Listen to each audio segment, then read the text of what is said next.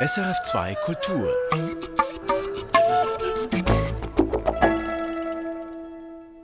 Musik für einen Gast. Am Mikrofon Eva Oertle und bei mir im Studio ist heute der Direktor und Chefchoreograf des Balletts Theater Basel, Richard Verlock. Ja, Richard Verlock, seit rund 50 Jahren atmen Sie Bühnenluft. Warum brauchen Sie das? Eigentlich, ich war nicht geboren in dieser Welt. Meine, meine ganze Familie, die waren alle ganz äh, in der Situation Arbeiter. Das war der Bergarbeiter und äh, von meiner Mutterseite, die waren alle Seemen. Und äh, komme ich natürlich dann von einer ganz anderen, vielleicht alle kennt diesen Film von Billy Elliot. Und eigentlich ist das etwas damit zu tun, weil ich komme von einer ganz anderen Endroit, unsere ganze Familie, die waren also Arbeiters, Arbeiters und dann komme ich nach Hause und sage, ich möchte gerne Tänzer. Denn der Luft war nicht so calm und äh, der Luft war ziemlich denn heiß. Was, was für ein Beruf ist das? Das ist dann kein echter Beruf und äh, was wird unsere Nachbarn sein, was wird unsere Kollegen denn sagen? Und dann habe ich gesagt, ich führe das durch. Und was fasziniert Sie eben an dieser Bühnenluft? Ich weiß nicht, vielleicht war ich ein Einzelkind. Und es könnte sein, dass als Einzelkind, man hat sehr, sehr viel Zeit, so alles zu überlegen. Man hat nicht irgendwie so die Zeit, mit der Bruder oder Schwester irgendwie so Storys zu erzählen. Und wie gesagt, meine Eltern, die waren nicht irgendwie so fantasievoll. Trotz die, die sind im Theater gegangen, komischerweise. Mein Vater nicht, aber meine Mutter ist dann schon im Theater gegangen. Und dafür, ich denke, ich habe dann meine eigene Welt gelebt. Stories und Fantasy war sehr, sehr wichtig für mich. Einmal habe ich die Möglichkeit in die Schule, das war dieser super Musical Oliver. Und äh, ich wollte unbedingt die Rolle von Oliver dann spielen. Und dann plötzlich war die Situation mit meiner Stimmung, das geht von runter und der Stimmbruch kommt. Und die haben gesagt, nee, du kannst diese Rolle nicht haben. Ich habe dann alles gelogen und gesagt, ah, ich bin zum, zum Arzt gegangen habe gesagt, das wird alles okay und äh, stimmt überhaupt nicht.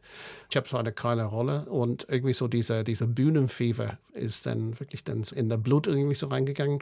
Und dann die next steps war, ich war Classroom Comedian. Comedian heißt, dass ich habe nicht so viel konzentriert über das äh, Schularbeit. Und dann war ich dann mit äh, fast 15 bin ich dann weg von der Schule gegangen und äh, auf die Reise von der, von der ganzen Welt war. Ich habe dann irgendwie so diese komische Idee oder diese komische Sache. Also sind alle in Bristol geboren, alle bleibt, alle heiraten miteinander, alle haben Kinder zusammen und die gehen nicht weg von dieser Bubble.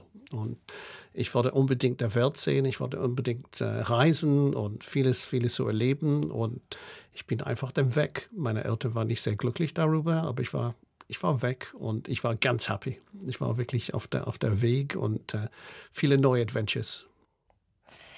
Welche Bedeutung hat Musik in Ihrem Leben? Number one. Number one. Für mich der Musik sofort, wenn, wenn ich nicht gut schlafen kann. Und komischerweise, ich höre dann immer zu Hause klassische Musik. Wenn ich in der Büro bin, habe ich dann immer alles. Und von der Choreografie habe ich dann von Punkbands bis klassisch bis irisch, Kletzmer, alles. Und für mich, das, das Musik ist der Startingpunkt für, für Bewegung. Man sagt immer, war der Tanz zum Erst oder das Musik zum Erst. Für mich, die, die gehört zusammen. Das ist natürlich dann sehr, sehr wichtig. Und äh, ich liebe alle die verschiedenen Formen von Musik. Musik ist so eine Welt, und das wird immer so weitergehen. Weiter, weiter, weiter, weil das ist dann so wunderschön. Für mich, das ist dann ein absolut Starting Point und nicht ein Finishing Point, weil das, das geht immer, immer weiter. Ihr erster Musikwunsch, Smile von Charlie Chaplin. Warum dieses Stück? Weil ich denke, in der heutigen Zeit haben wir sehr viele Leute, dass die sind in einer ganz schlimmen Situation als uns. Wenn man denkt, äh, Afghanistan, in, in Indien oder wir haben so jetzt gerade dieses äh, Meeting in Glasgow gehabt wegen Global Warming und etc. Und wenn man denkt, dass wir haben in unserer Situation, ich sage, ich habe ein ganz privilegiertes Leben gehabt. Aber da gibt es andere, die sind wirklich, die haben das schlecht gehabt. Und äh, ich bin immer ein Fighter, ein Kämpfer, das für die underprivileged und für die, die, die haben nicht so viel wie uns. Aber da gibt immer diese Text von Charlie Chaplin. Ich war immer ein großes Fan von Charlie Chaplin, weil auch in diese Silent Movies, er kann sein, seine Bewegung ist eigentlich eine, ein, ein Balletttänzer mit Humor. Und ich liebe die beide zusammen. Und äh, dieser Text, was er hat geschrieben, ist natürlich, you can always have a smile for everybody. Why not? Ist es dann besser, an positiv zu denken.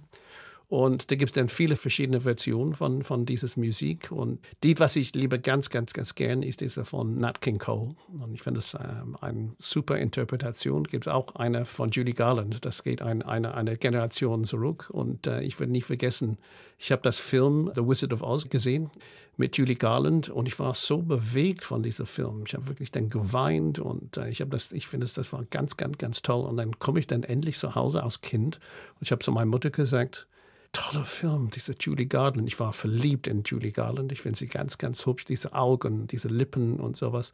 Und sie hat ganz deutlich zu mir gesagt, aber sie ist tot. Und ich war kaputt.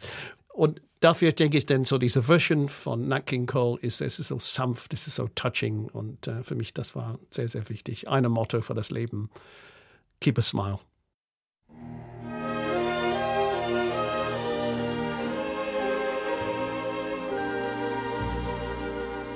Smile, though your heart is aching. Smile, even though it's breaking.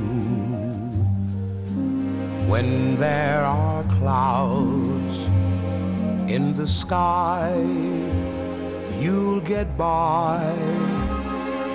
If you smile through your fear and sorrow Smile and maybe tomorrow you'll see the sun come shining through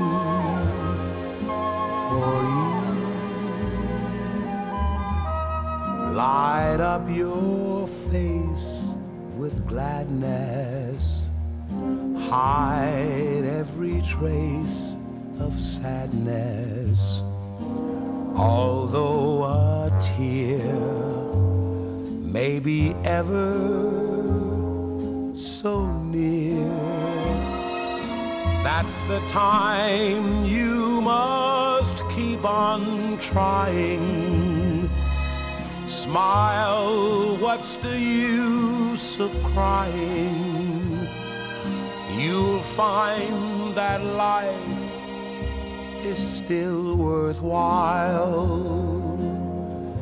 if you just smile.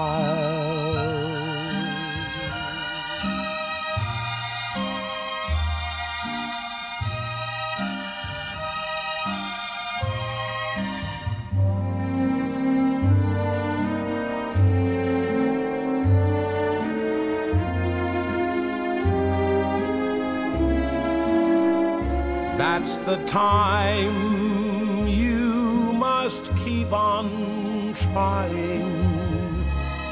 Smile, what's the use of crying? You'll find that life is still worthwhile if you just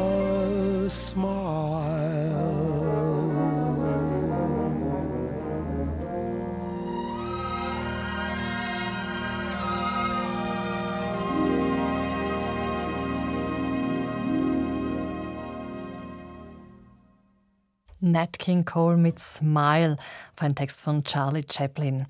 Ja, Richard Verlock, Sie scheinen auch ein Mensch zu sein, der eigentlich fast immer ein Lächeln im Gesicht hat. Humor ist so auch ein bisschen ein Markenzeichen von Ihnen.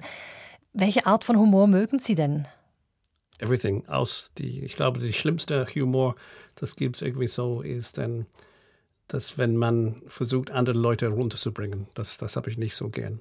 Aber ich glaube, dass aus der Insel Großbritannien. Wir sind nicht so bekannt von unserem Essen und unserer Diät, sollen wir sagen. Und, aber wo wir sind sehr bekannt, ist unser Humor. Ich glaube, wir haben, wir haben nicht die beste Klima in der ganzen Welt, aber wir haben so wirklich, dieser britische Humor ist dann weltweit sehr bekannt.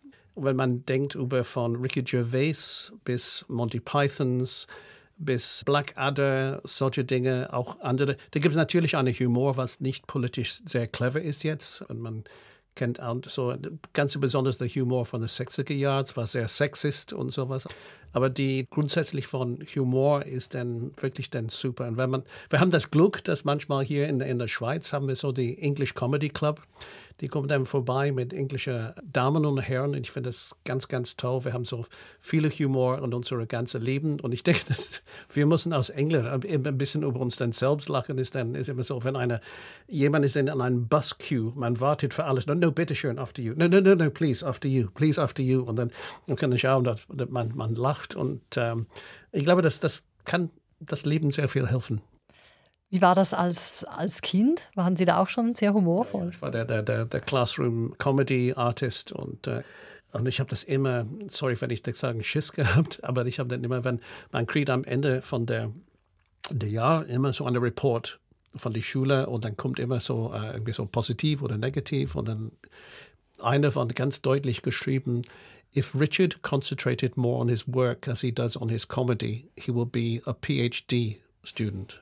Und natürlich, ich habe dann das vorher raus von der Envelope rausgenommen und alles dann durchgestrichen und alles und das eigentlich dann so meine, meine, meinen Eltern so präsentiert und so, it's good, it's good, it's good. Und äh, die haben gesagt, hast du etwas gemacht hier? Das war alles dann durch und irgendwie so mit einem Gummi irgendwie so rauszuschreiben. Und äh, ich glaube, das ist irgendwie so ein Defense-Mechanism, Humor ist, das war, ich war ziemlich klein als Kind und natürlich in der, der Endroit, wo ich bin als Kind, das war natürlich sehr, sehr, sehr hart. Die Leute waren sehr, da war sehr viele Kämpferei und der einzige Weg war irgendwie so, nicht in einen Kampf reinzukommen, war wirklich dann funny zu sein. Und wenn man funny zu sein, ist okay, don't hurt Richard, he's okay, he's okay, he's a funny guy. Dafür habe ich dann mein Gesicht noch in Ordnung behalten. Und ich denke, das war so eine Defense-Mechanism, funktioniert für mich in diesem Weg. Ja. Sie haben es eben vorher erwähnt, Sie sind in Bristol geboren und Ihr Vater hat in einem Bergwerk gearbeitet. Die Familie Ihrer Mutter waren Seeleute. Können Sie noch so ein bisschen beschreiben, wie, wie Sie aufgewachsen sind dann dort? Ja, easy ist, wenn man schaut auf die Bilder von Fotos von der Zeit. Wir haben nicht sehr viele Fotos. Und man denkt immer so, die ganzen Pullovers, die waren alle selbst gemacht. Und das war alles dann genittet und das wahrscheinlich, der kommt von der Bruder, von der Schwester oder von der Onkel, von der Kind und dann runter und so. Aber das war nicht irgendwie so problematisch. Wir waren nicht so besonders so Coco Chanel in dieser, das war nicht mein, mein Welt. Mein Welt war wirklich dann Fußball und ich war nicht so fashion conscious. Und das war sehr, sehr, sehr, sehr wichtig. Und wir haben, natürlich, wir haben kein Telefons gehabt. Ich war sehr glücklich, weil ich konnte mit einem Stein und einem Stock zusammenarbeiten. Das ist irgendwie so, das war ganz simpel. Und ich würde sagen, in einem Tag, in der zwölf Stunden, würde ich sagen, in die Urlaubszeit, in der, in der Holiday Time von der Schule, wir waren immer, immer draußen. Ich war auch ganz, ganz happy in den Boy Scouts. Es war eine ganz happy Zeit von meinem Leben mit, mit Camping, mit vielen Outside-Leben. So war, Pfadfinder. Wir waren jetzt als Pfadfinder. Wir waren nie irgendwie so, wir waren nie Langewart. Da gibt es eine, eine, eine Expression, wir haben so wirklich Jumpers für Goalposts. Wir haben so Steine für Goalposts. Wir haben nie irgendwie so alles gehabt. Und ähm, es ist nicht, das war eine harte Zeit, es war irgendwie so eine tolle Zeit. Aber eben, Sie haben gesagt, Sie waren draußen, Sie haben Fußball gespielt, Sie waren bei den Pfadfindern und dann wollten Sie aber Tänzer werden. Ja, das war ein bisschen später. Denn natürlich, ich war sehr, sehr beweglich. Sport war immer sehr, sehr wichtig für mich. Und absolut keine in meiner Familie haben nichts mit Theater zu tun, überhaupt nichts. Von wo das kommt, ich weiß nicht. Manchmal sagt, ja, showing off, zu sagen, dass ich bin somebody else, als Schauspieler, das irgendwie so zu zeigen. Und äh, wir haben natürlich die, in die Pfadfinder, das haben wir immer so bei, bei Camping, da war immer Entertainment am Ende der, der Tag. Wir sind beim Feuer und das war wirklich Songs oder uh, Skits. Und das mussten wir immer machen. Das war irgendwie so encouraged in, in dieser Zeit. Und ich glaube, das ist dann drinnen geblieben. Und dann, ich war in jeder Disco irgendwie so, wir haben Discos in dieser Zeit gehabt. Man sollte nicht vergessen, das war dann Saturday Night Fever und solche Dinge. Das war für uns, wow, that's the thing, that's, uh, that, that's it. Aber dann war es eher, sagen wir mal, der moderne Tanz als das klassische Ballett, was sie mhm. quasi zum Tanz gezogen hat. Ja, ich würde sagen, Fred Astaire hat damit, ich habe ein bisschen von Fred Astaire gesehen und ich habe seine Musik von seinen Films und Top Hat etc. Und ich habe das allein in der Lounge von ein ganz kleines Haus, wo wir haben unser Haus und wir haben einen Record Player. Das war, das war da something very, very special. Und Fernsehen kommt ein bisschen später, aber Musik war immer da. Denn ich habe dann selbst getanzt in diesem Raum, ganz allein zu der Musik von Top Hat von Fred Astaire. Und ähm, man kann viele, viele Kreativität lernen, so die ganzen Tools zu haben. Aber was wichtig ist, ich glaube, Talent ist dann einfach born inside of you. Und äh, wenn man spricht mit einem, einem Komponist wie Shostakovich oder mit Debussy oder andere, ist es dann sehr, sehr interessant. So, alle sagen, I don't know. I don't know where it came from. Ja. Und, äh, Aber wann haben Sie denn wirklich entschieden, so, ich gehe jetzt weg und ich mache jetzt eine Tanzausbildung? Das ist ja dann schon nochmal ein großer Schritt, weil Sie haben gesagt, Ihre Eltern, die waren überhaupt nicht begeistert von dieser Idee. Nein, überhaupt nicht. Überhaupt nicht. Auch die Familie auch nicht. Erstmal kommt der erste Stigma, oh mein Gott, unser Sohn ist schwul. Das war die erste so Reaktion. Natürlich in der heutigen Zeit, das ist, das ist kein Thema mehr. Ich bin nicht schwul und das ist dann, it's not a big problem. Und ich war sehr früh von, von zu Hause. Mit, äh, mit 15 bin ich gelandet als Tellerwäscher in Südfrankreich. Ein, ein sehr besonderes Hotel, in einem Gresco Hotel. Dann war ich dann in Angers, in, in Frankreich habe ich dann die Ramasse les Charlotte, der Tabak, natürlich der Vendage für den Wein und etc. Und dann habe ich einen Job bekommen in ein Auberge de Jeunesse, in einem Jugendherberge. Jugendherberge? Genau. Und war ich dann der Koch und Washer-up und sowas und wir haben alles dann gemacht. Und abends, wir haben wahrscheinlich dann vier LPs gehabt, so Platte, so wirklich dann Vinyls. Und wir haben einen Rekordspieler gehabt. Und ich habe so DJed, wenn man kann sagen, DJed und, diese, und dann selbst auch getanzt. Eine Gruppe von Tänzerinnen sind zum, zum uns gekommen in die, in die Auberge. Und ich war am Tanzen und sowas, die haben gesagt, wir sind Tänzer und Tänzerinnen und wir glauben, dass sie haben wirklich ein Talent. Du musst dann nach Paris kommen und das irgendwie so anzuschauen, was wir machen, professionell. Why not? Dann bin ich nach, nach Paris gegangen und äh, bin ich in ein klassisches Ballettstudio reingegangen, wo die alle die, die Tänzer und Tänzerinnen, ganz besonders die Tänzerin, haben das Tor aufgemacht.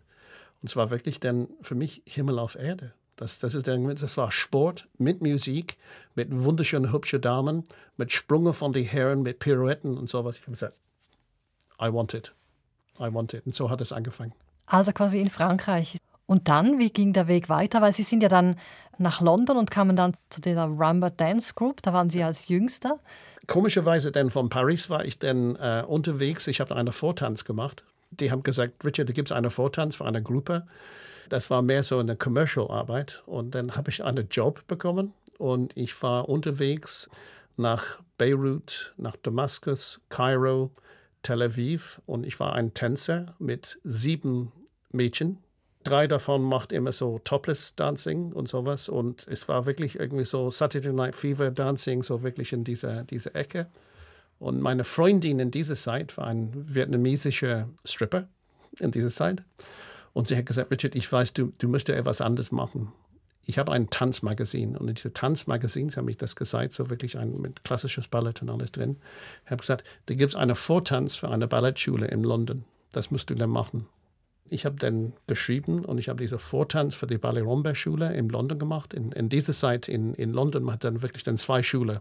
Das war die Royal Ballet School und die Royal Ballet School ist, wo Billy Elliot ist dann gegangen. Und das war die, alle die, die, die Elite, die, die Wunderschöne, die Exzellente, die mit Perfect Körper und etc. Und dann Ballet Rombert war ein bisschen mehr für die Alternatives, für die ugly people, sollen wir sagen, nicht ugly, aber so wirklich dann. Und habe ich dann Vortanz gemacht und ich war dann surrounded by, die haben alle klassische Bildung, Ausbildung gehabt. Und meine Vortanz war eine Teil von das Musical Chorus Line. Ich habe das vorgetanzt der Gruppe, so die sitzen vorne, der, der, der Podium, und die haben mich, mich, mich nachher gesprochen, die haben gesagt, wir haben keine Ahnung, was wir machen mit dir, aber wir nehmen dich in die Schule, weil du bist dann irgendwie so ganz spezial. So, und ich war in die Schule für knapp eineinhalb Jahre. Und äh, ich würde mich immer erinnern, dass da die Schulleiter und die, die Lehrer und Lehrerinnen, die haben gesagt, ich sehe, die ganze Gruppe geht vorbei und dann sehe ich Richard. Dann sehe ich, Richard geht vorbei und dann geht die andere Gruppe. Und der Head Choreograf von, äh, von Ballet Rombe in dieser Zeit hat gesagt, er ist ein geborener Soloist. Wir müssen ihn in der Company nehmen.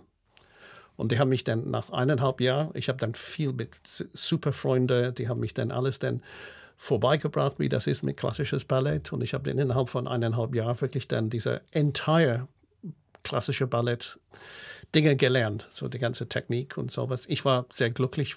Es war sehr easy war. Ich war sehr fleißig und ich war sehr, soll ich sagen, loose in Bewegung und sowas. Es war wirklich wie ein Film. Da kommt ein sehr, sehr großer Choreograf aus Amerika und er hat ähm, wird der, der Sturm, der Tempest von Shakespeare zu machen. Er heißt Glenn Tetley.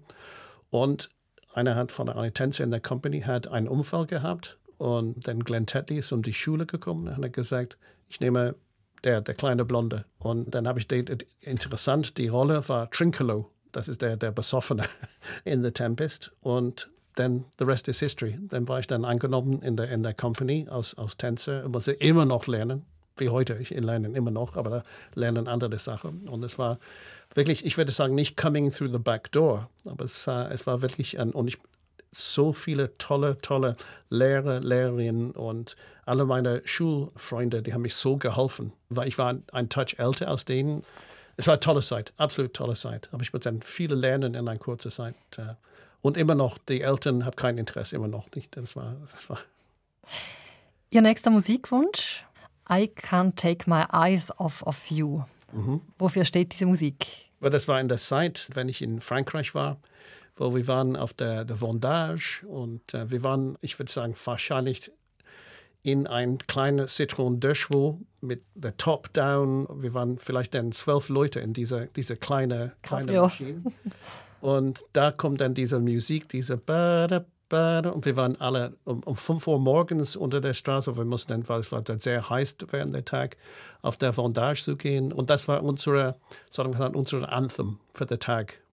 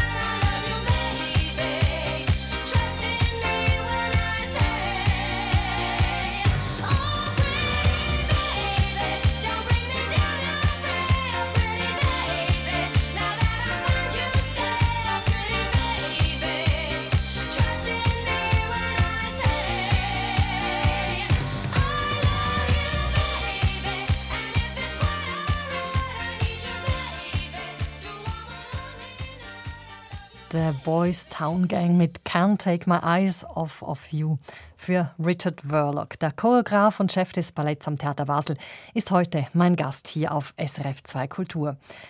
Richard Verloc, was ist Bühnenpräsenz für Sie? Ich denke, dass diese Bühnenpräsenz für mich, das war immer sehr, sehr wichtig. Aber an einem Punkt muss ich dann diese Entscheidung machen, dass ich muss dann von der Bühne dann weg und dann wirklich zu choreografieren und das, das Respekt für andere Leute die, die Bühne zu geben. Und komischerweise, es war nicht hart. Ja. Es, es, war nicht hart. Das war irgendwie so ziemlich easy. War der nächste Schritt war wirklich so reinzugehen und zu sagen, okay, ich bin jetzt mehr so der kreative Mensch und ich, ich mache dann meine eigenen Stücke. Und es war ein super Schritt. Da gibt es nichts schlimmer als, dass die Leute, die können nicht weg von der Bühne gehen und sagen, it was good, it was nice, thank you. Und äh, ich konnte das machen. Es war, es war okay. Ich war, ich war nicht irgendwie so dieser Bretterlöwe, weil ich muss dann wirklich dann wieder auf die Bühne. Natürlich, da gibt es dann, ich muss dann manchmal auf die Bühne gehen, irgendwie so eine, eine Story zu erzählen oder ein Speech zu machen. Und äh, manchmal bin ich engagiert für After-Dinner-Speaking oder solche Dinge. Aber es, es, war ziemlich okay, nach so viele tolle Jahre auf die Bühne, zu sagen, okay, ich gehe jetzt auf die andere Seite. Ich gehe nicht hinter den Vorhang, vor der Vorhang und äh, voilà. Sie haben gesagt, auch als Sie eben dann als Tänzer gearbeitet haben, Ihre Eltern haben das immer noch nicht wirklich geschätzt. Als Sie dann erfolgreich waren, haben Sie da dann das Gefühl gehabt, doch, das ist etwas Tolles, was er macht? Oder erst dann vielleicht, als Sie Choreograf waren? Nee, eigentlich nicht, weil mein Vater ist dann ziemlich früh gestorben. Und ich glaube, er hat so wenigste Problem, wenn man schaut in dieser Film von Billy Elliot, dass der Vater dreht und äh, weint und sagt, it's okay. Aber das war ein bisschen zu spät für meinen Vater. Es war ganz interessant. Ich war in London. Ich habe eine Choreografie in London gemacht. Und dann komme ich an diesen Anruf, dein Vater ist dann krank und muss ich dann wirklich zu ihm zu gehen. Und es war alles dann ziemlich dann schnell vorbei. Er war dann weg es war noch eine Glückssache, dass ich war im, im London die, an dieser Zeit. Aber ich glaube, er war immer so, so zu denken, ja, Richard, dieser, dieser Mädchen, alles, was du machst mit diesen Mädchen, du, du hältst die, du hebst die und alles, das ist dann wunderschön. Und meine Mutter war immer so, mhm, mhm, mhm. Ich glaube, der, der Wunsch war wirklich, dass ich sollte etwas Besseres machen in, mein, in meinem Leben, ganz besonders von meiner Mutter. Und äh, ich glaube, dass die wird dann ganz, ganz happy, wenn ähm, ich wird dann ein Rechtsanwalt oder, oder sowas. Und das hat eine Generation gesprungen. Das war einer von meinen Sohnen ist dann jetzt äh, Rechtsanwalt in Zürich. Aber es ist immer noch mit meiner Mutter. Sie hat es nicht ganz verstanden, wie das, was das bedeutet. Trotz, dass sie hört Musik sehr gern, sie schaut Rugby sehr gern an und etc. Aber not easy times. Ja. Aber it was okay. Die nächste Musik, die bringt uns in die Welt des Films. Mhm. Un homme et une femme, Filmmusik von Francis Lay zum gleichnamigen Film von Claude Lelouch. Sie haben selbst in einem seiner Filme mitgemacht, Richard Verloc. Das war eigentlich ein, eine unglaubliche Situation. Ich war im Studio, ich war dann schon äh, Ballettdirektor an dieser Zeit. Und ich habe dann sehr viel in Frankreich gearbeitet als Choreograf. Ich war in Marseille, in Nice und in Paris. Und in Paris, der Company von Marseille, die haben getanzt in die Champs-Élysées-Theater. Das war ein Stück, das heißt Städtel. Das war mit Kletzmer-Musik. Es war komischerweise ein Riesenerfolg in Paris. Und ähm, ist alles dann vorbei. Dann bin ich dann zu Hause gekommen. Ich war in einer Probe und der Telefon klingt in der Büro. Und ich habe gesagt, das ist bestimmt der Opera de Paris. Und es war der Opera de Paris. Und es war ein, einer von der Stars Etoile von Paris Opera Ballet Company hat gesagt, der Filmproduzent und Filmregisseur Claude Lelouch war in einer Vorstellung, hat deine Produktion gesehen, möchte gerne mit dir Kontakt haben. Okay, fein, super. Und das mein Telefonnummer weitergegeben. Und dann habe ich einen Anruf bekommen von Film 13, Film 13 in der Avenue Oche, ganz in der Nähe von Arc de Triomphe. Die haben gesagt, äh, der Claude wollte gerne mit dir diskutieren über einen Film. Ich habe gedacht, ich habe von Claude Lelouch nicht so viel gewusst. Da habe ich dann schnell studiert und dann ich bin nach Paris geflogen und da war ein riesen Auto, mich abzuholen und anyway, die haben mich zum, zum, der, zum der Filmstudios gebracht oder Büros und die haben gesagt, Richard, wir gehen unten, du kannst dann warten, wir können einen Kaffee oder Petit Vin Rouge. Also war take the Petit Vin Rouge. Das war wirklich dann in Stuhle, weil der Tisch war so hoch und man geht so wirklich dann runter von dem Tisch. Und dann alle dreht in eine, eine Richtung, die sagen, ähm, Salut uh, Jean-Paul. oh mein Gott, that's Jean-Paul Belmondo. Wow. Dann zwei, zwei Minuten später ist dann, uh, Salut Catherine, Catherine Deneuve. I was like, where, where am I? Anyway, long story for kurz, ich war dann oben zum Büro und ich sitze in einem Büro von Claude Lelouch und dann ich schaue an, Goldene Löwe, Oscar, Goldene Löwe, viele Preise und hier und dann kommt der rein und hat gesagt, uh, Bonjour Richard, also, Bonjour und uh, hat gesagt, ich habe dann deine Arbeit gesehen. Normalerweise ich arbeite mit Maurice Béjart, aber ich möchte gern, dass du diesen neuen Film mit uns zusammenarbeitest und auf die, die ganze Choreografie. Es wird ein Jahr dauern und bist du bereit? Uh, uh, yes. Uh, absolutely, ich möchte das gern machen. Und äh, uh, hat gesagt, okay, der Vertrag liegt unten bei unserer Rechtsanwalt, willst du das äh, unterschreiben? Und okay, kann ich kurz einen Anruf machen? Und ich habe meine, meine Frau angerufen und gesagt, you won't believe where I am. Und die wollen, dass ich einen Vertrag unterschreiben. Was soll ich dann? Sie hat gesagt, ja, dein bestes Stück, die Gage, mach das bei drei. Bin ich dann rundgegangen. Die haben gesagt, was willst du für deine Summe von zu arbeiten auf dieser Film? Ich habe gesagt,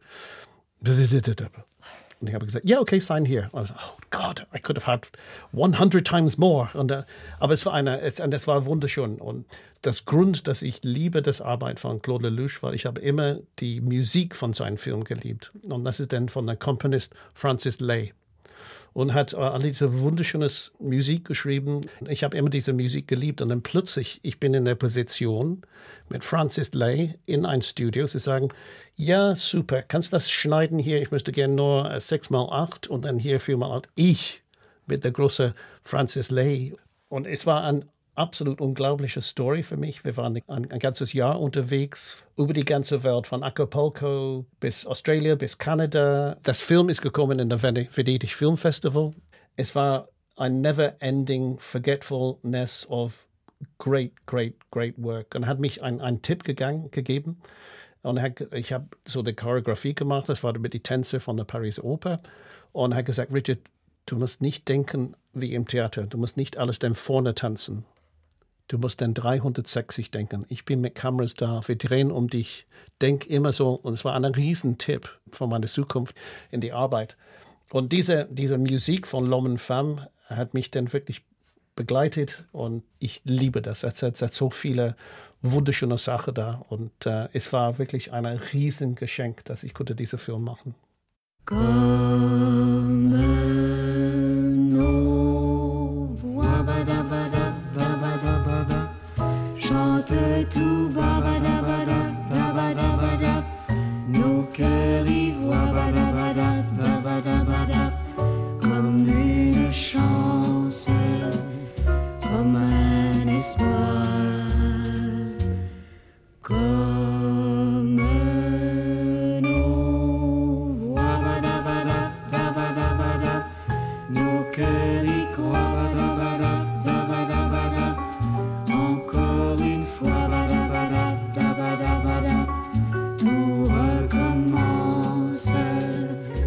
navio a par.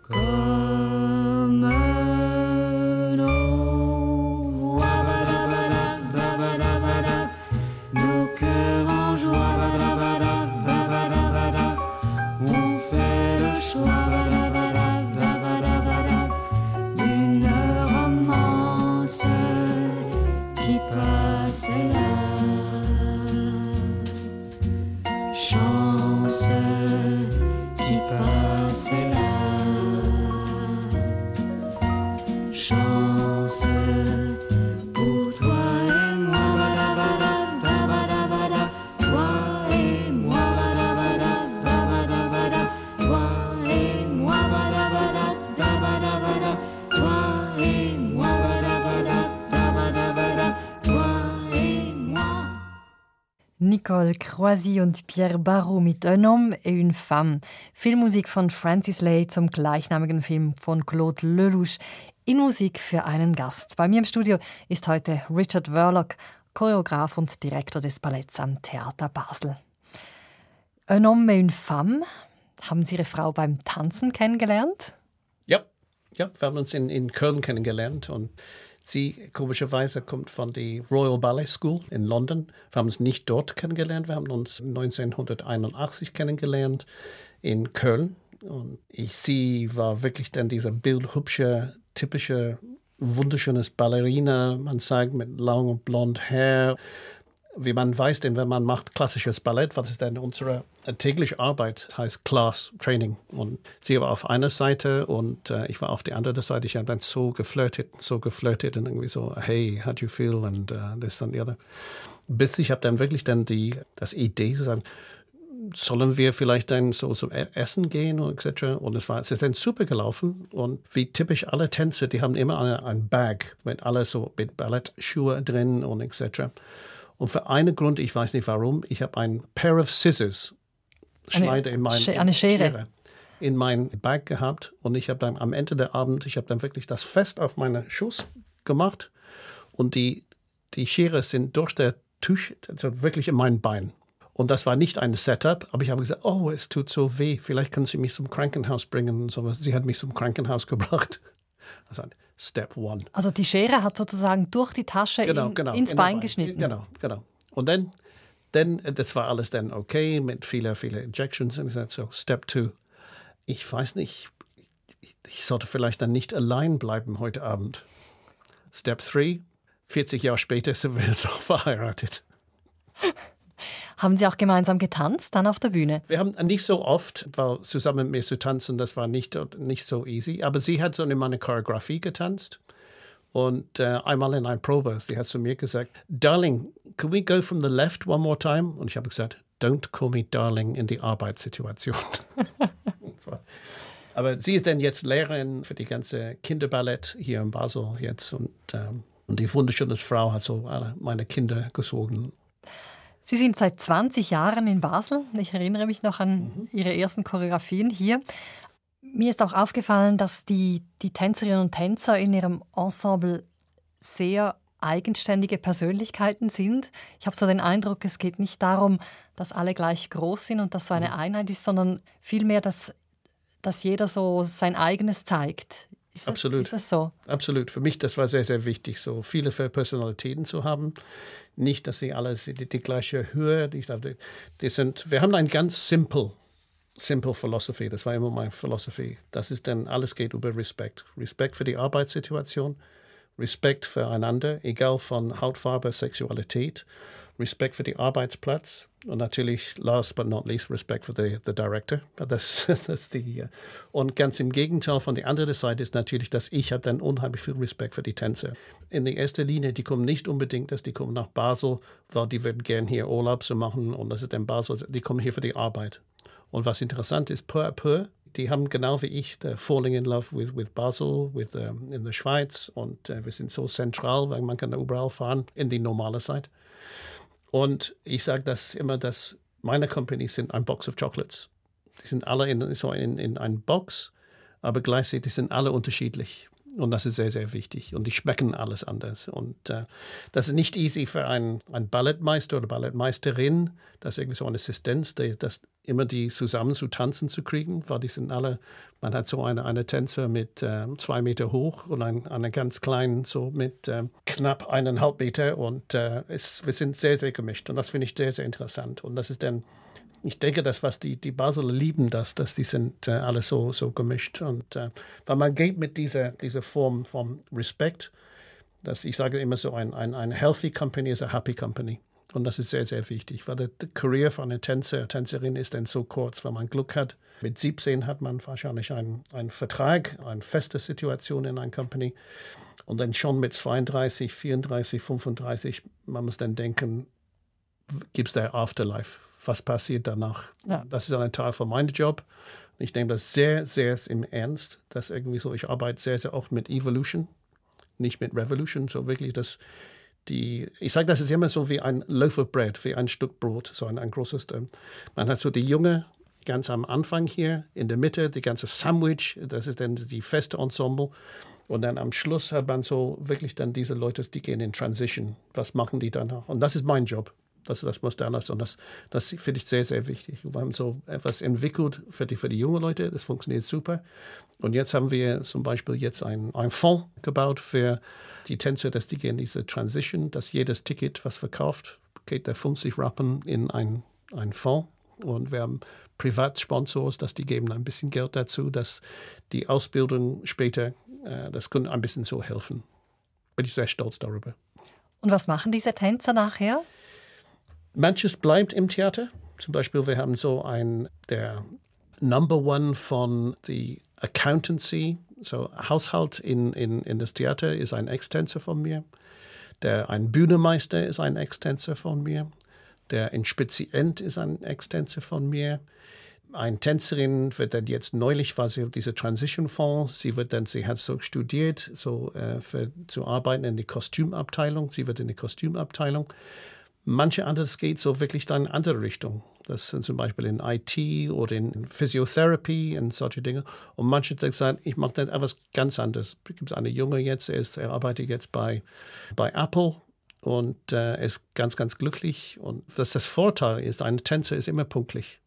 Und ein Tänzer sagt fast nie Nein. Das heißt, die sind sehr responsible. Und die duschen.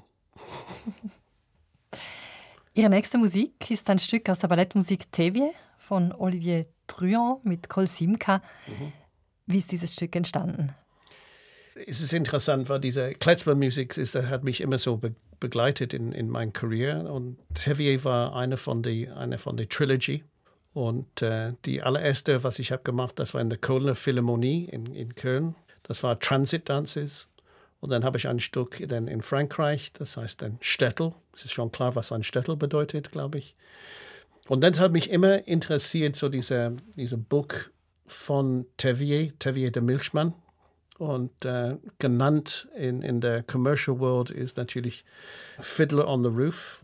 Und ähm, The story is then so touching, so touching, dass ein Mann versucht, immer seine Tradition zu behalten. Trotz er hat so alle diese, diese Mädchen und jeder wird dann auf einen neuen Weg geben. Der Olivier hat mich äh, kontaktiert, hat mich komischerweise ein Christmas Card geschickt und, und ich habe gesagt, that's it. Wir müssen dann dieses Stück zusammen machen. Tevier the Milchman und hat so diese, diese Musik komponiert. Und äh, ich glaube, dieser Teil, was, was wir gespielt, ist dann wirklich dann die, ein sehr touching Teil, weil das, das, das Klarinett spielt so eine große Rolle in die Klezmer-Musik. In Klezmer-Musik gibt es dann so viel Humor drin, da gibt sehr viel Tristesse drin, da gibt viel Hoffnung drin. Und das war ich liebe, das Klezmer-Musik.